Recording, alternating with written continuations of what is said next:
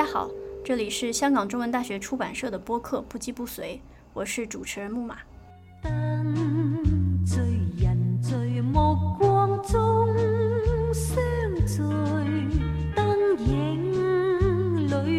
今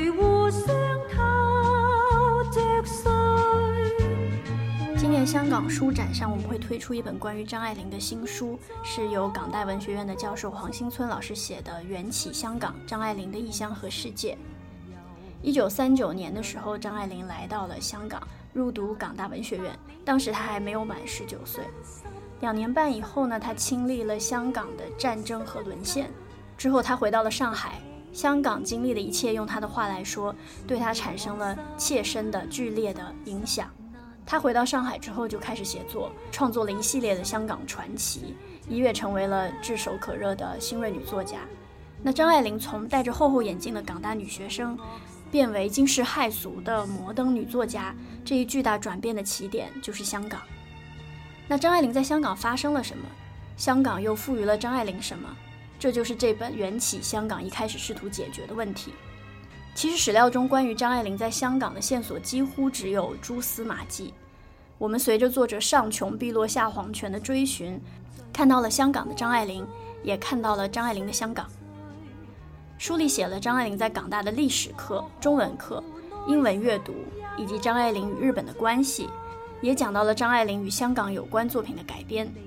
这本书的推荐者王德威教授说。香港成就了张爱玲传奇，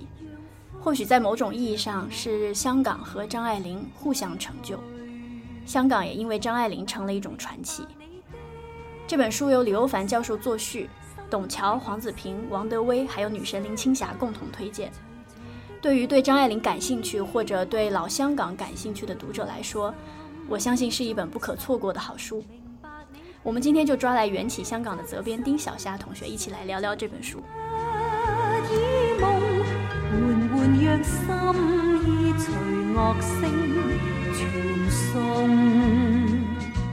简单讲一下这个书的内容吧，它大概是一本关于什么样的书？怎么说？其实我自己对它的认识也是经历了一个变化的。就是最早我去约稿的时候，我是很早之前就很想做一本关于张爱玲和香港的，因为这是我自己。会感兴趣的一个题目，我就很想读，但是呢，呃，一般搜到的基本都是断简残章一样的那些小的短的文章，没有专书。然后呢，可能这个文章也基本都是点到为止，没有往下深入，我就觉得很不够。我就甚至一度想说，我要不要找人来写一本？但是当然，这个实现起来会非常难。然后就在某一次在网上乱搜，就继续沿着这个主题往下搜的时候，我就。发现了，就是呃，港大的一个一个展览，就是张爱玲百年的那个展览。其实那个展览我他刚办的时候我就已经知道了，但是呢，呃，当时我就只是觉得它是一个展览。可是到去年呢，就不知道怎么回事，好像脑子突然转了一个弯，我就去搜了一下这个展览的策展人黄新村教授。我以前没有听说过，因为我我并不是文学编辑，我对文学这块不了解。我就发现黄金村教授其实，呃，他的博士论文就是跟张爱玲有关，当然不限于张爱玲。呃，我就在想，那这样一个学者，在呃中国和美国都受过很好的学术训练的一个学者，那他办了一个跟张爱玲有关的展览，肯定看到了很多原始资料。那么，呃，一个训练有素的学者看到原始资料之后，下一步是是什么？那当然就是学术成果。呃，我就推想他手上是不是有东西。只是我还没有办法猜想说这个东西会是一篇文章，或者说是一个更大的研究题目中的一小部分，还是什么？我就只好去先写，先去写信问一下，也是托我们的作者徐国奇老师问到了邮箱，然后就跟黄老师建立联系，这样，结果没想到黄老师就很快回信了，给我发来三篇文章，我这才知道他其实已经呃就张爱玲和香港或者张爱玲和香港大学这个题目。已经写了文章，我以前从来没有看到过，因为一篇是发在台湾的映客，呃，另外两篇是发在香港的《明报月刊》，这个三个都是我平时读的不多的，呃，我当时就花了半天时间把这三篇文章看完，看完之后我的一个感觉，第一个感觉当然是我觉得我找到作者了，就是张爱玲和香港这个题目有人写了，而且写的非常好，超乎我意料的好。呃，第二个就是我觉得这本书更出乎我意料的地方在于，我发现它不是以张爱玲为目的的。就这三篇文章给我的感觉来说，因为第一篇文章就是溯源张爱玲的香港大学，第二篇是寻找佛朗士张爱玲的历史课，第三篇我是落华生张爱玲的中文课。呃，我读完的感觉是张爱玲不是目的，张爱玲是一个导游，或者说是一双眼睛，他就带着我们去找寻一个呃失落已久的一个老的香港，三十年代末四十年代初就是沦陷之前的那么一个老香港，呃。是我从完全很陌生的一个香港，就是可能比我小时候所知道的那些香港明星啊、歌星还要早，然后也很有魅力的一个氛围。就是黄老师的这样三篇文章就能够把我们带回去。哎，我就发现这是一个很有意思的一个一个思路，就是你的眼光是朝向外部的，你不是针对着张爱玲自己的，你不是去看哦张爱玲。某天，呃，梳了什么头发，穿了什么衣服，然后哪一天见了什么人，不是这个东西，而是张爱玲，她是在一种什么样的氛围之中，从一个普普通通有才华的一个上海女孩，突然之间变成一个一个 The 张爱玲，就是 T H E 张爱玲，这是黄老师这三篇文章给我的一个非常大的惊喜，所以我当时就很想往下读，就是就希望黄老师你快点把后面的稿子全部给我。倒不是为了约稿，当然约稿也是一个很重要的，作为 编辑很重要的一个目的。我当然希望他 快点给我稿子，但其实另一方面，作为读者，我也想知道你接下来怎么写，你要你要带我去一个什么样的世界？我很想我很想去那个世界看一看，就是借你的帮助，借张爱玲的帮助。那后来黄老师又又陆陆续续给我一些目录，就是比如说，呃，他写了呃张爱玲的英文课。当然，他其实这本这文章写出来才发现，他写的是张张爱玲的英文课外阅读，而不是课上阅读。然后接着又是张爱玲和日本，其实也算是张爱玲的日文课，还有张爱玲的红楼课，就是《红楼梦》对张爱玲的这种非常深刻的影响。那呃，一直到后来他把所有稿子交过交过来，我才发现，哎，也不是，其实黄老师这本书的写法跟斯大林很像。就是斯大林，我读的时候也是一开始觉得哇，这个作者好厉害，就是把斯大林生活的那个世界给氛围给给搭出来了。但是到后半部，你发现其实他把那个大的世界搭出来之后呢，作者的视光诶眼光又转向内，又去看斯大林这个人，然后看得更深，因为他已经有了那么宏阔的一个视野，他势必能把那个光照照到更深的地方去。呃，黄老师的这本《缘起香港》也是一样的，就是，呃，他前面半部先把张爱玲的那个小气候，他成长求学时期的那个小气候搭建起来，接着他还是回到了张爱玲自己，就是回去看张爱玲，他后来的，比如说在在上海，他整个人的形象的整个时装风格的变化，审美风格的变化，然后包括说《红楼梦》，他毕生。多次重新回到《红楼梦》的文本，把《红楼梦》视为文字家园，怎么样去重新认识它？这样一次又一次的一个文字的旅程，哎，我觉得这些就是对我还是蛮有启发的。所以呢，我讲了这么多，嗯，我觉得可能大家还是去看内容简介会更清楚一点，因为我好像并不能把这本书的内容讲得更清楚。嗯，就没想到这个张爱玲这个书还和我们书展推出的另外一本斯大林的书有一个穿越时空的互文关系哈，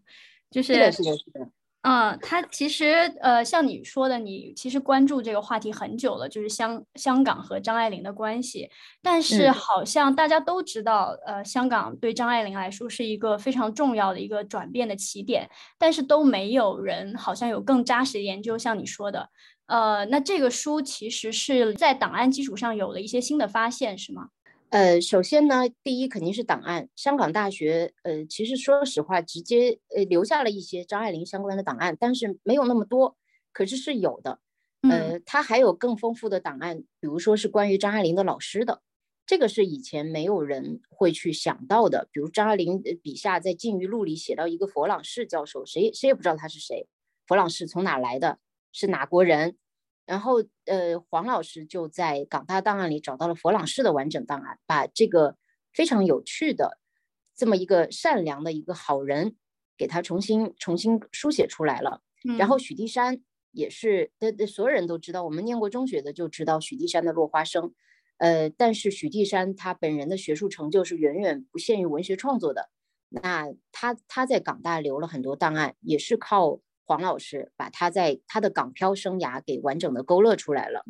对，呃，然后呢，呃，关于张爱玲直接的，呃，黄老师是基本上除了港大档案之外，基本上是上穷碧落下黄泉，找到了所有有可能跟张爱玲产生过直接关联的人。这些人如果在世的，他会设法去采访。比如说，有位叫莫以莲的一位百岁的老太太，是张爱玲的师妹。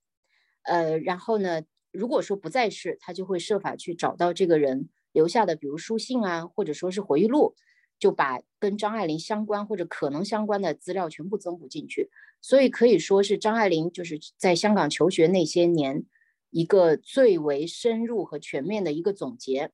这是这是黄老师的，首先第一，他他这个这本书写作的第一个根基，第二个根基就是呃，二零二零年大家都知道，呃，皇冠出了一整套的那个七十万字的书信集，就是张爱玲生前和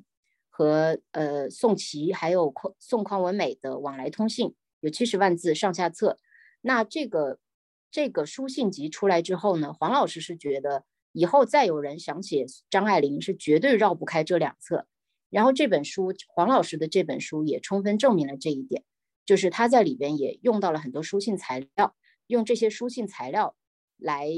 来充实本书的论述，这是第二个根基。第三个根基当然是基于黄老师多年对于张爱玲文本他自己的写作，他自己的呃呃散文小说。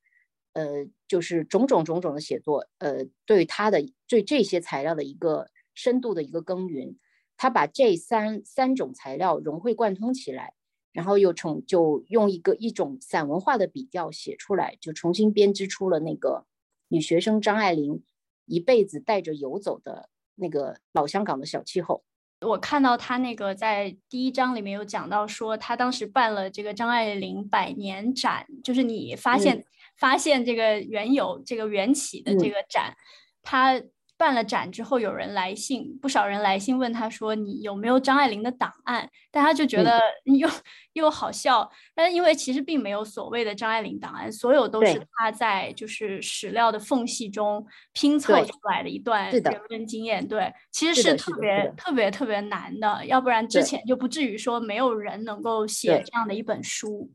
是的，是的。对，其实我看的中间有一些很好玩的细节，比如说，呃，黄老师他翻他翻出了张爱玲当时的那个呃成绩单，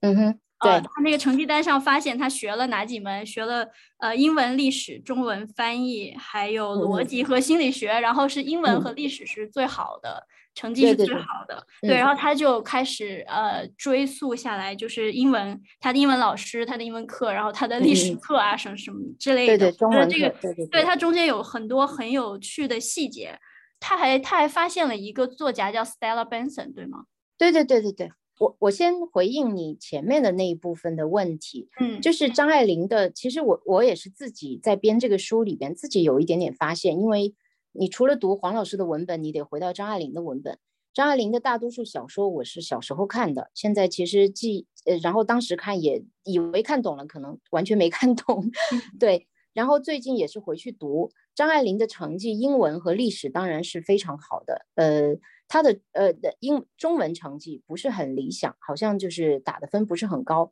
但是有意思的是，张爱玲回上海之后写过一篇小说叫《茉莉香片》，在里边呢。里边那个讲到一个呃文史教授叫严子业，但公认都是许地山。然后这个严子业教授对于呃这本那篇小说的主角张爱玲设定是一个男生叫聂传庆，呃他对说这个严子业教授给聂传庆的分都很低，呃是因为他觉得聂传庆这样一个很好的一个家世背景出来的人，呃他是寄予厚望的，是希望在中文上多下苦功的，呃所以故意的。把分往低了压，就是希望激励他奋发向上。我后来，我当时看完这个《茉莉香片》之后，有一种感觉，我在想，张爱玲是不是在为她自己中文成绩的不理想做一点开解？嗯，当然这个是完全是一个，你知道，就是一个一个假张迷的一种过分浪漫的幻想。对，然后那个回到你说的 Stella Benson，嗯，这个人其实是一句话，张爱玲只留了一句话关于这个 Stella Benson，所以我非常佩服黄老师，就是这么一句话，他花了这么大的功夫去去研究。嗯，张爱玲一九四四年在上海的杂志月刊有一个女作家聚谈会。在那个上面呢，呃，就是主办方就有问各位在座的女作家，呃，苏青啊等等，说你们最喜欢的外国女作家是谁？然后，呃，张爱玲就说了一句：外国女作家当中，我比较欢喜 Stella Benson。说完这句话，没有任何回音，因为在座的大家 可能跟我们现在一样，没有人知道她在说什么，所以就话题马上转去了别的。嗯，那就这一句话留下来之后呢，张爱玲好像此后的写作中没有再提起这个人。呃，然后当然她也她能提起的女作家也没有很多，她自己是很谦虚，说我读过的书不多。可是黄老师黄庆村老师是觉得并不是，呃，张爱玲是有意识的去避免去提一些女作家，比如那个最有名的伍尔芙，就是跟 Stella Benson 同时期的一个女作家，后来一般被视为一个。已经进入了经典的殿堂，但 Benson 是掉在殿堂之外的，所以呢，呃，其实即便在英文世界，现在知道他的人也很少很少了。Benson 去世很早，呃，那黄老师就为了研究这个这么这么一句话，他就把 Benson 所有的作品全部读了一遍，就是英文作品，没有任何翻译，对他的游记，然后呢，他也发现了 Benson 和香港的关联，呃，然后在。通把 Benson 的这些关于香港的文字和张爱玲关于香港的文字做了一种非常有趣的对读。比如说，张爱玲写《第一炉香》，前段时间因为呃电影很很火嘛，讨论很热烈。呃，我记得有一篇影评就是专门提到说，张爱玲原文《第一炉香》里边有一种森森的鬼气。那这个鬼气呢，就是他说说当时女主角是叫。葛威龙，呃，往山下走，往回看山上的时候，就觉得他的姑妈的那个房子很像一座皇陵，嗯，那就有很多类似这样的比喻，呃，非常有意思。呃，一般以前的研究多半是觉得张爱玲可能这种鬼气的来源是中国传统文学，比如《聊聊斋志异》，嗯，呃，那黄老师通过 Benson 和呃和张爱玲的对读。他就发现说，他说并不是张爱玲根本就不是只在中国传统文学的这么一个语境之下去展开自己的创作的，他从写作之初就是在一个多语言的、多文化的一个汇流之下展开写作。比如说这个鬼气的来源，有一个来源很可能就是 Benson，当然还有可能是毛姆，对吧？毛姆可能影响更为更深一点，这是另一个话题。我我可以念一两段那个 Benson 的。写香港的印象，其实 Benson 的故事也非常有意思，但是我真的讲不完。我觉得这个只能是大家去读。我我的我的概括是没有办法没有办法充分的展现这么一个帝国边缘，在帝国边缘游走的这么一个女作家的精彩的啊，这个人的故事也非常有魅力，完全不亚于张爱玲。就是 Benson 其实到过几次香港，甚至在香港住过几年，住过两年吧。呃，然后呢，他在香港的时候很有意思，他还在南拔拔萃南书院打过工，因为他是基本上是一个，他是一个旅行作家，就是在全世界，就是英国殖民地，包括美国，一直在旅行，然后打各种各样奇怪的工，比如说他当过护士，当过北京那个协和的护士，然后呢，他当那个什么阔太太的女佣也当过，编辑校对也当过，然后还当过南拔的老师。然后据他自己说，在南拔的时候，除了数学，什么科他都教，就为了为了钱，然后用旅行中挣的钱支撑自己继续往下往往下旅行。然后当然他也写作，他的稿费也是一个重要的经济来源。嗯，好酷的一个女作家。对，嗯，对，他在香港的时候，他第一眼看到的香港，我这如下念的全部都是黄新村老师自己的翻译。他说。船上的 Benson 第一眼看到的香港是一个阴沉的、雾蒙蒙的、倾斜的岛。上岸之后，他就被带到了英国人聚居的太平山顶文化中。那她是个英国女作家嘛？那当然就直接就被带到了太平山顶这样的地方。他说，Benson 说这是一个彻头彻尾的英国殖民、英帝国殖民地。如下是原文：香港犹如一块结结实实的英国，从结结实实，从水边到山顶。小小缆车将安格鲁萨克逊的文明上上下下的输送。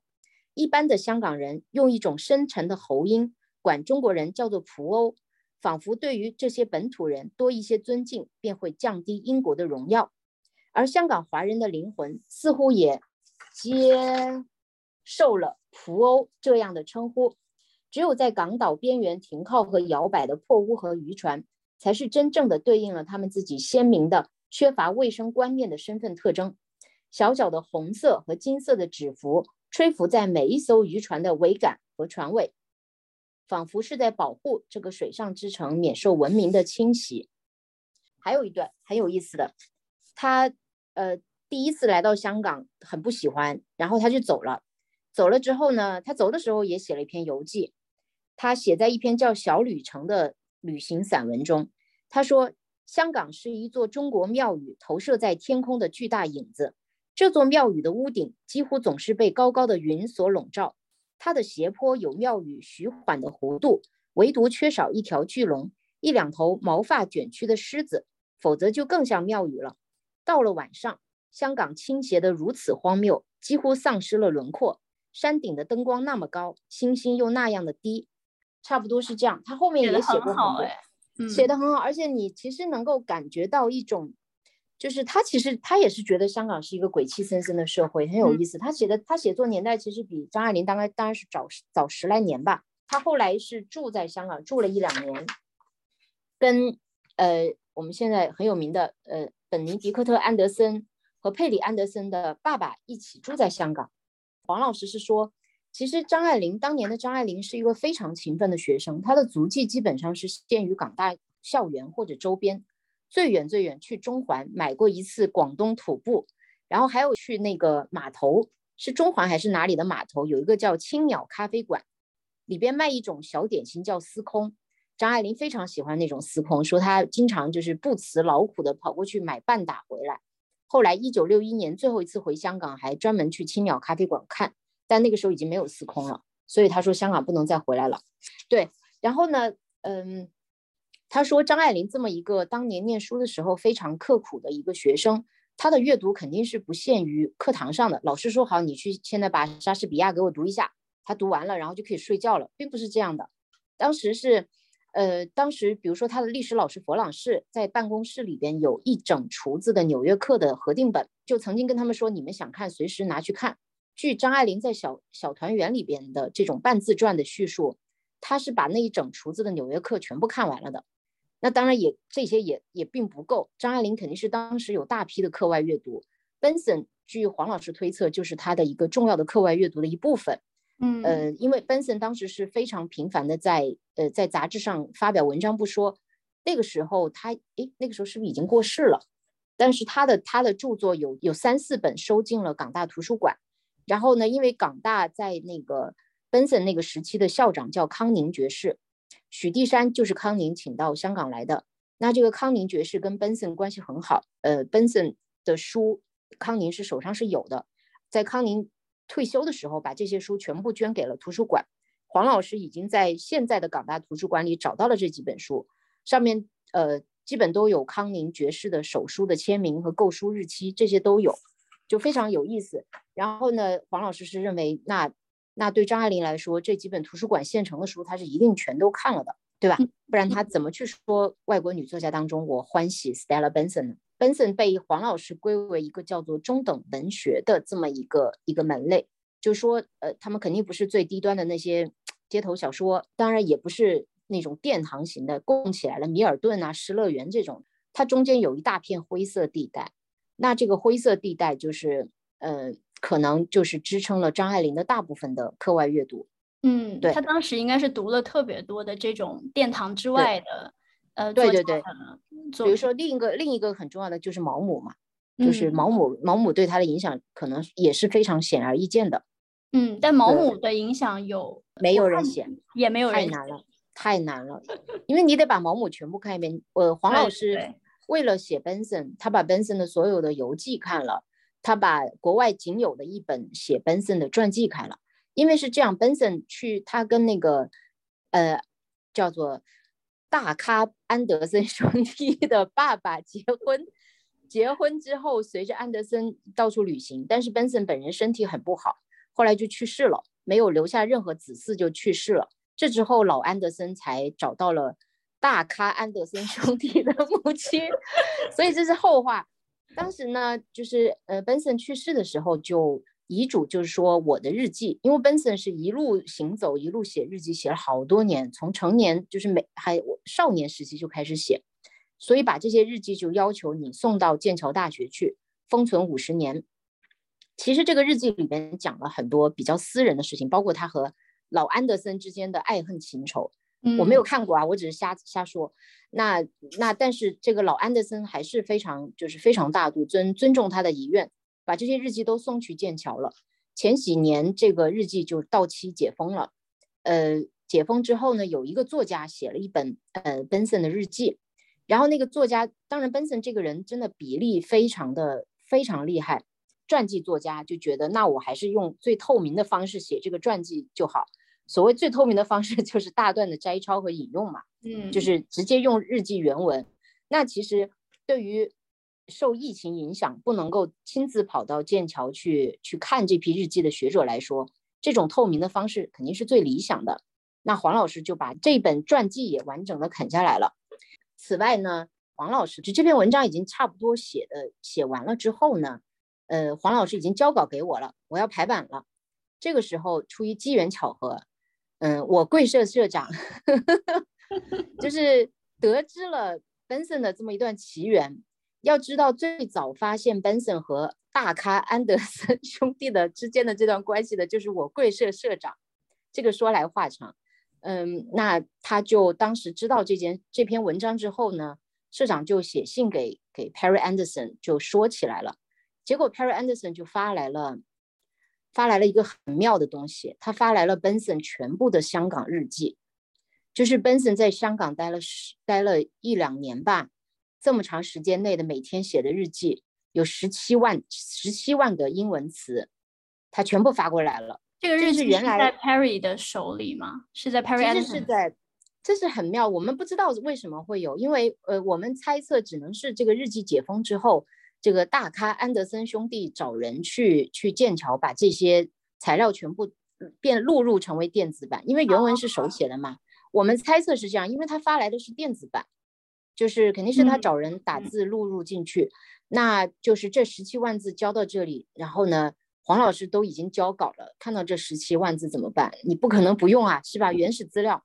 然后黄老师说：“你给我一个周末。”然后那个周末，他大概就是不眠不休的在看这批材料，就是看，就是说，呃，里边有没有跟他的现有的论述相抵触或者可以丰富的地方。然后当然确实就丰富了一些内容进去，比如说，就发现了 Benson 和佛朗士的一个什么奇奇怪怪的一个关联，对，就就把这些内容都补进去了。就是你就知道，就为了张爱玲当年的一句话，他做了一个大概四五万字的注。这是黄老师下的功夫，嗯，就那一章，对吧？对对，就就去注解了张爱玲的那么一句话，也是对于我们认识认识那个很多被历史尘封掩埋的人物，这也是很必要的。因为 Benson 真的是一个很有魅力的人，就是看完黄老师的叙述，我觉得哇，Benson 真的死太早了。他如果再多活十年，那真的文学文学史可能又要又要有一番改观。然后还有佛朗士那么可爱的一个老师，还有比如《小团圆》里边，张爱玲写到了一章，说呃八百元奖学金，九力九力去香港到香港念大学的时候，头一两年是没有奖学金，没有申请到，好像是因为申请晚了还是什么原因。但是呢，他当然是家境很贫寒的，呃，所以呢，有一天，呃，他听到有一个邮差在楼下叫他，他就下楼，然后这个邮差丢给他一个破信封。信封里边是一堆一堆那种毛角票，一块一块钱、一毛钱这种垒垒起来的一大叠的一一笔钱，嗯，数了一下，一共是八百块钱。然后这个这一大叠旧票子旁边还附了一封信，就是佛朗士写的。佛朗士说：“呃，盛女士您好，用英文写的，说我当然知道你是一个很很优秀的学生，我很遗憾你今年因为一些手续上的事情没有申请到奖学金。”那这里，请容许我给你一笔私人的奖学金。这是我私人给你的，你不要来感谢我，千万不要来感谢我。然后呢，我相信你要再这么用功下去呢，你你下一年是一定可以申请到奖学金的，而且说不定毕业之后可以去牛津深造。就是这么一封信，你知道，对于一个穷学生，穷到什么地步？就是那个时候，所有的港大的不少的女生已经开始用自来水笔了，就是我们用的那种钢笔，但是九力还是要用蘸水笔来写字，就是去任何地方要拎着一个墨水瓶。就是这么一个女学生，那八百块钱是多少钱呢？嗯，大概相当于，因为黄老师在书中考证了一下佛老师的工资哈，他反正推测这八百块钱差不多是人家一个月的工资。嗯，那对于对于这种穷学生来说，大概一年之内的学费和生活费是毫无问题的，一年甚至两年都可以。而且这这种鼓励意义，在在钱经济上的援助之外，这种鼓励意义也很巨大。嗯，然后所以小团圆里边九莉就把这八百块钱，当当时正好他妈妈来，蕊秋，蕊秋来到来看他，住在浅水湾酒店，那九莉就带着这八百块钱和这封信去给他妈妈，但是呢又很多心嘛，你知道，就是那种 文艺女青年的心思，就很怕他妈妈以为你你是不是跟这个男老师有什么关系，感情上的瓜葛，所以就要故意表现的很淡的，好像我不是很把这八百块钱。放在心上，所以最后这个钱又放在他妈妈那里了。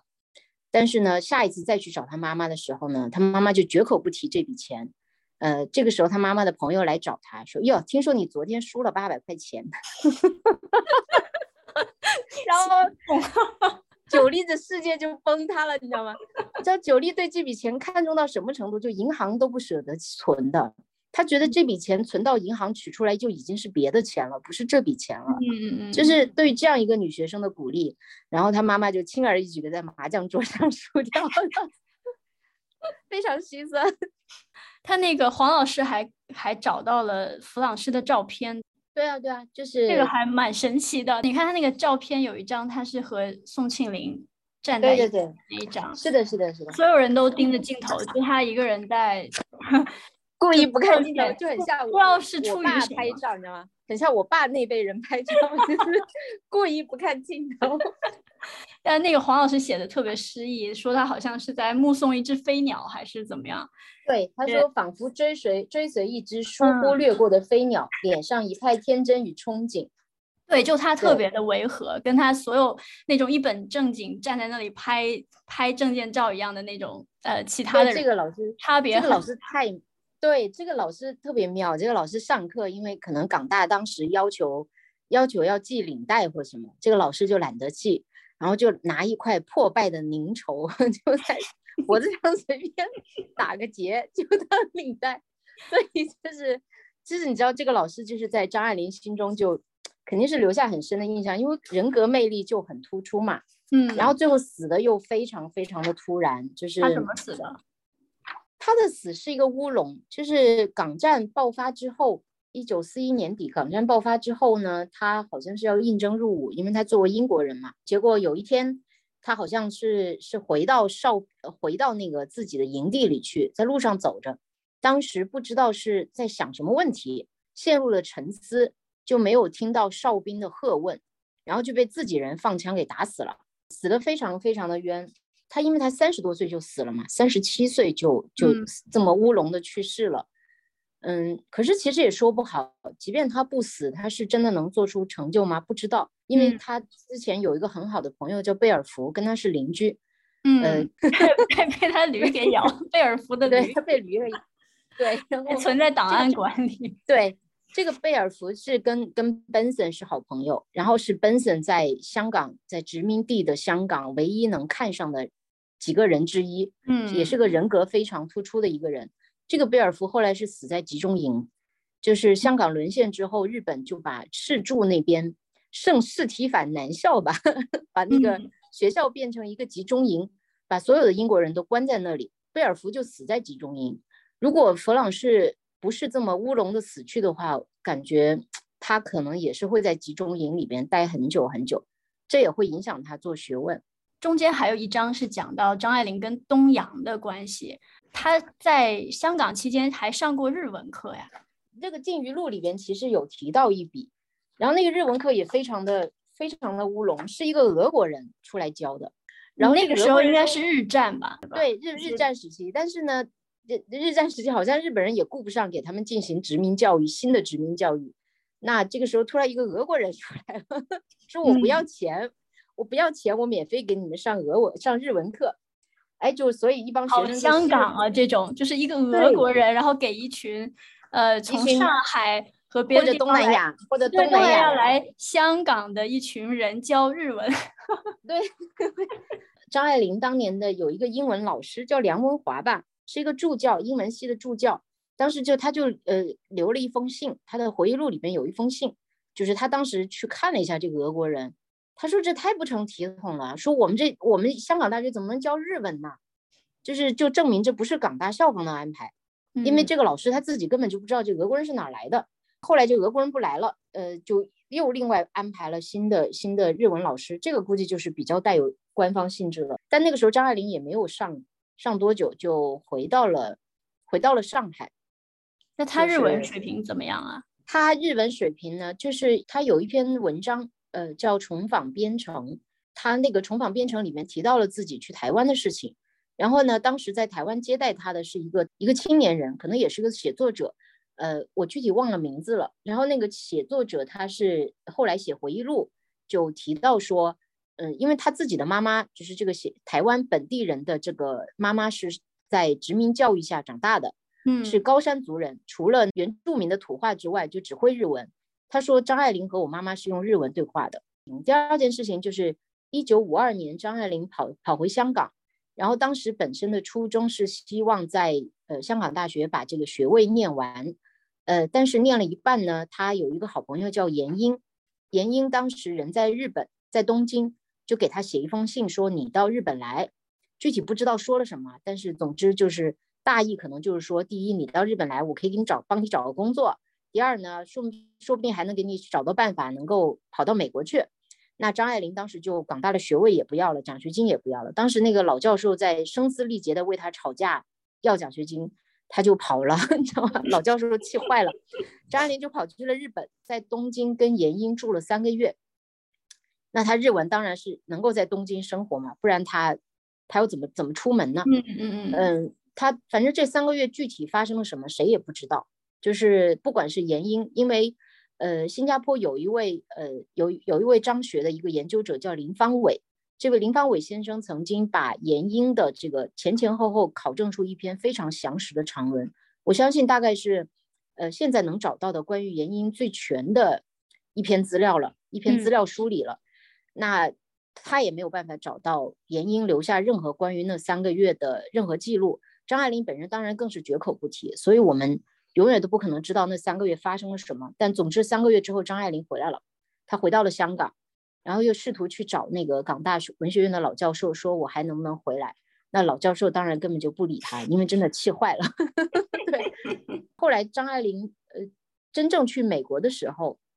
是一九五五年吧，她当时就乘坐一个克利夫兰号一个呃游轮，是在那个呃中中间在日本。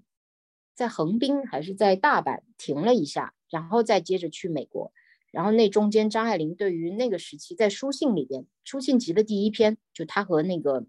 宋匡文美的书信集的第一篇，就很详实的讲了自己这个第二次到日本的留下的一些印象。他日本文学读得多吗？他日本文学有读，但是我觉得不是他的水平，应该是不是读日常对话。对对，日常对话没问题。当然，他也关注日本。他他其实日本对他的影响，呃，不一定是限于黄老师写的这些。但黄老师这篇文章比较侧重于日本在审美和视觉上对张爱玲的影响。因为要知道张爱玲的视觉和审美这一部分，其实历来研究是不充分的，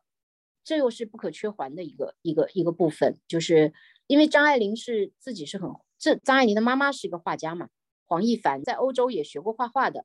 呃，那张爱玲自己本人也有画画的天赋，她在《禁欲录》里边自己就写，当时在战争时期的香港，她其实并不是在写作，而是在画画。她画了很多人物速写，然后她觉得自己后来过很久之后再回去看，都觉得那些人物速写画的太好了，我这一辈子都不可能画出那么好的画，这就是我人生的作画的顶峰，哪怕让我花一辈子时间来为这些人物的速写作传，都都是值得的。那包括说他其实，在回到沦陷上海之后，他是经常跑去虹口区看日本电影的，然后也经常去虹口偷，就是看那种日本的和服料子，就是女生嘛，一定会喜欢衣服的，这个是很正常的。包括当时他在呃上海呢，他是一个嗯摩登摩登作家的这么一个形象，就是不只是写文章才华横溢，那他自己自己本身的形象也是很有想法的。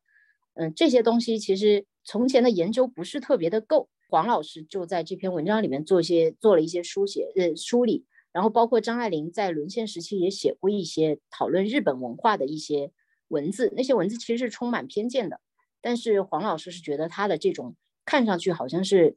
故意为之的一种一种偏见，可能是在表达一种隐隐的反抗吧。我看到黄老师找到就是张爱玲在港大的一些照片。然后那个包括大合照，超多人，张靓颖就小小一只的那种。哦，那大合照里面疑似有何鸿燊，不能细说，因为黄老师认为那不是何鸿燊，所以我现在是违背了他的意思，对 我自己在大放厥词。张爱玲在那个呃港大期间，完全就是一个戴厚底眼镜的那个女学生，特别特别的普通。包括那个你刚才说黄老师去采访一个一百多岁的那个老太太，她的师妹。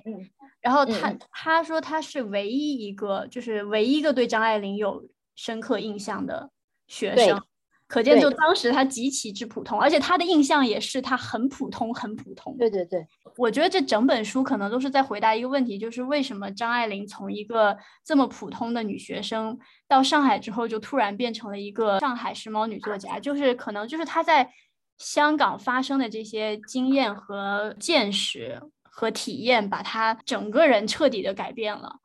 那这本书估计就是在阐释，就这个在香港期间到底发生了什么，对吗？呃，不不限于，远远不限于这个。呃，准确的说来，其实可能第一第一篇文章比较像在回答你这个问题。这是我跟我跟我会社社长一直以来有分歧的一个点。我我是觉得，其实呃，这本书的每一章，它都提领起一个。一个新的世界，这是给我一个很很很让我感动的一个地方。他可能第一章大概是在回答，就是香港，香港对于张爱玲意味着什么。然后呢，香港或者第二、第三章也提到了，因为因为港大的老师嘛，很重要的师长。但是到但是往第四章、往第五章、第六章，他其实每一章都在回应一个新的问题，然后对这个问题也都提出了一些。非常呃，跟以前很不一样的一些看法，比如说《红楼梦》那一章，其实说到底，我最喜欢的是《红楼梦》那一章，就是比如说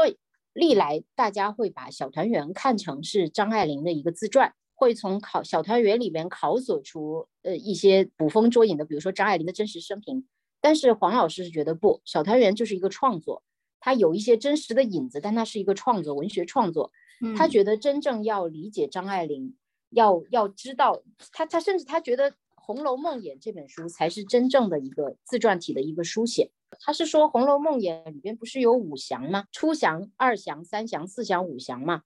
然后呢，他说其实这些，呃，每一祥里边呢，呃，跟前一章都会有重复，也会有抵触，就是完全是前后矛盾的。然后看起来整个书写就已经是就不同于任何我们所熟知的文体。这完全就是张爱玲自己的问题，张爱玲的一种自我的表达。她说，张爱玲这个十年梦魇，她说《红楼梦》的十年梦魇看上去好像没有结构，但实际上是有结构的。其实《红楼梦》也每一章都没有定论，张爱玲就好像堆雪球一样，把推测一个一个堆上去，在下一个章节中，他又说前面详的不对，是错的，那不是有点釜底抽薪吗？就好像多米诺骨牌推倒一个，剩下的就就完全不成立。从初祥到五祥之间，各章之间有很多重复。正经学术文章当然不会这么这么写，但是在张爱玲，这就好像循环做同一个噩梦，每一次都有相似之处，却又并不雷同。一次一次的做来，每一次都兴味盎然。写作是尝试，阅读何尝不也是？他在自序里说，有些惊世昨非的地方，也没去改正前文，因为是做长途探险。读者有兴致的话，可以从头起，同走一遭。本来不求圆满，逻辑在其次，结构是过程。张爱玲《古祥红楼梦》其实没有任何结果，就好像《红楼梦》未完是命定，推测是永恒，考据只是迷恋的工具，任何结论都是自我迷惑。简单的说，《红楼梦》也不能作为红学专著来读，与早期的传奇和流言，还有同时期的小团圆、雷峰塔、易经、浮花浪蕊、一壶诗之等一样，它是个人书写，是离乱叙述，讲的是文本的流动性和阅读的时间性。它是一个曾经繁华和离乱，如今踏入惨淡中年、寄寓海外、远离喧嚣的过来人的心路历程。这样看红看章，似乎才能得其精髓。呃，说实话，我没有看过，因为我我当然我的我我文学分析类的书我是看的很少，但是呢，这段还是有一点点让我觉得很惊叹，就是他对于《红楼梦》演的一个解读，能让我们对晚年的张爱玲有更深入的了解吧。嗯，就是说这本书其实它虽然是缘起香港。但它不止香港，对吧？它落在张爱玲身上，落在张爱玲身上。对对对对，就是还有这个黄老师他自己的这个文本的功夫，然后对呈现出来的他对张爱玲的更多的理解。对这本书呢，缘起香港，最后还是落在香港传奇，就是第七章叫改编张爱玲荧幕上的香港传奇，就是讲的从张爱玲自己的改编，自己做影视改编的这种整个历程梳理了一遍。然后再讲在张爱玲之后对张爱玲的作品的影视改编，比如说呃从《色戒》，然后从林奕华，呃然后一直到最近的许鞍华的《第一炉香》，他都有很详实的一个讨论。他怎么评价《第一炉香》啊？这篇文章呢，有一部分最早其实发表过，发表在媒体上，当时引起了争议，因为黄老师对《第一炉香》是有正面评价的。他是觉得许鞍华导演呢，卡斯是有一点问题的，就是选角上面是有问题的。嗯，但是呢，他也没有，他也很赞许许鞍华导演在还原一个殖民地香港那种氛围上面所下的功夫，就包括说那种呃华阳杂处的氛围。他提到一个很有意思的一个细节，就是说《第一炉香》里面当然是拍了有一些那种。殖民地时期的那种酒会，就姑妈办的那些酒会，他说他发现上面有修女，经常有修女出没其间，他就很赞许，因为确实是的，就是在殖民地时期的香港，修女确实是在各种场场合都会都是频繁出现的一个形象，但此前的影视作品是不太去表现的。然后一些湿哒哒的这种亚热带的气氛，比如说葛威龙。第一次去半山的姑妈家，一路上都是湿漉漉的银绿，银就是淫秽的那个银，绿色的绿。他说那种那种绿是完全是属于亚热带的。他特别赞许的就是，呃，葛威龙，嗯，在浴室里边暴打那个尼尔，就是姑妈的一个丫鬟，然后和那个男主跟乔琪乔也有私通的另一个丫鬟，被葛威龙发现之后，威龙去暴打他。当时呢，那个。尼尔正在浴室里边在洗手帕，这个是完全非常忠实的还原了小说的，因为那个画面就正好是小说中所描写的。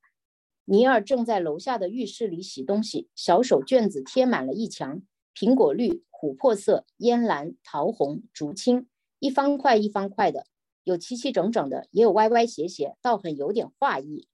那这个这个照片，那个。黄老师也附在了书里边，就是可以让大家更清楚的看到，因为这样一闪而过的画面，基本上观众都不会怎么放在心上。但实际上，主创者也都是下了很大的功夫。他也很赞赏，就是这个电影里边的出现三次一个照片墙，就是乔家大宅的照片墙。嗯嗯嗯，他就觉得这个照片墙实际上是在致敬张爱玲的另一个名篇《倾城之恋》。《倾城之恋》里面有这样一段话。那个很多人熟悉的段落，可以作为照片墙的一个旁白。流苏交叉着胳膊抱住他自己的景象，七八年一霎眼就过去了。你年轻吗？不要紧，过两年就老了。这里青春是不稀罕的，他们有的是青春。孩子一个个的被生出来，新的明亮的眼睛，新的红嫩的嘴，新的智慧，一年又一年的磨下来，眼睛钝了，人钝了，下一代又生出来了。这一代便被吸到朱红洒金的辉煌的背景里去，一点一点的淡金，便是从前的人怯怯的眼睛。他呃，黄老师是认为照片墙的这样一个设计，是对于第一炉香这么一段名篇的一个很好的一个诠释。黄老师是看出了许鞍华背后的一些用心，就在铺天盖地对于演员的这么一种身材羞辱、人格羞辱之中，那黄老师是认为需要冷静一点，再仔细去看一看电影主创者呃所做的这些扎实的功课。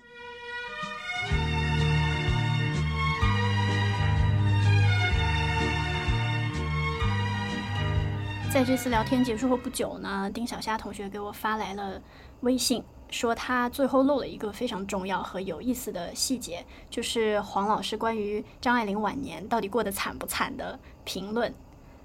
以下是他的微信语音消息。我先念一段黄老师书里的原话。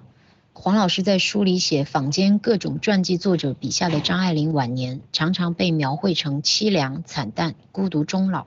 其实他所拥有的自由写作的空间，在我们这个时代已然成了一种奢侈。呃，这其实也是黄老师跟许多张爱玲研究者一个很大的不同意见，就是他认为张爱玲的晚年一点都不凄凉，一点都不惨淡。那个时候，张爱玲是在那她的朋友，呃宋琦的牵线之下，跟皇冠的平鑫涛签了全集的合约。呃，从此他就拥有了稳定的版税收入，在这样的呃支持之下呢，他其实是已经是财算是财富自由，因为他本人本身在美国生活就很简单，嗯，没有过多的开销，非常朴素。其实皇冠的这些版税收入对他来说已经是绰绰有余，所以呢，他在晚年是拥有充分的创作自由的，就是不用为了谋生，不用为了去迎合读者而写作。黄老师跟我私下聊天的时候有用到一个妙语，他说张爱玲晚年是拥有一间自己的房间的，他一点都不惨。这这句话其实是还蛮启发我的，因为我这个一间自己的房间是不是来自伍尔夫的一本书的呃名字？黄老师在书里边提到 Benson 的时候，也是强调说 Benson 是一个在二十世纪初前三十年。嗯，行走在英帝国边缘的，拥有一间自己的房间的创作者。嗯，我想这么一个限定语，对于呃一些靠创作为生的呃女女性写作者而言，嗯，是一个非常非常具有象征意义的事情。呃，这一段其实是黄老师在书里边没有很充分的去写，点到为止。呃，但是是私底下他表露出来的一个观点，让我觉得非常有意思。嗯，很有女性视角的一个观点。明白你，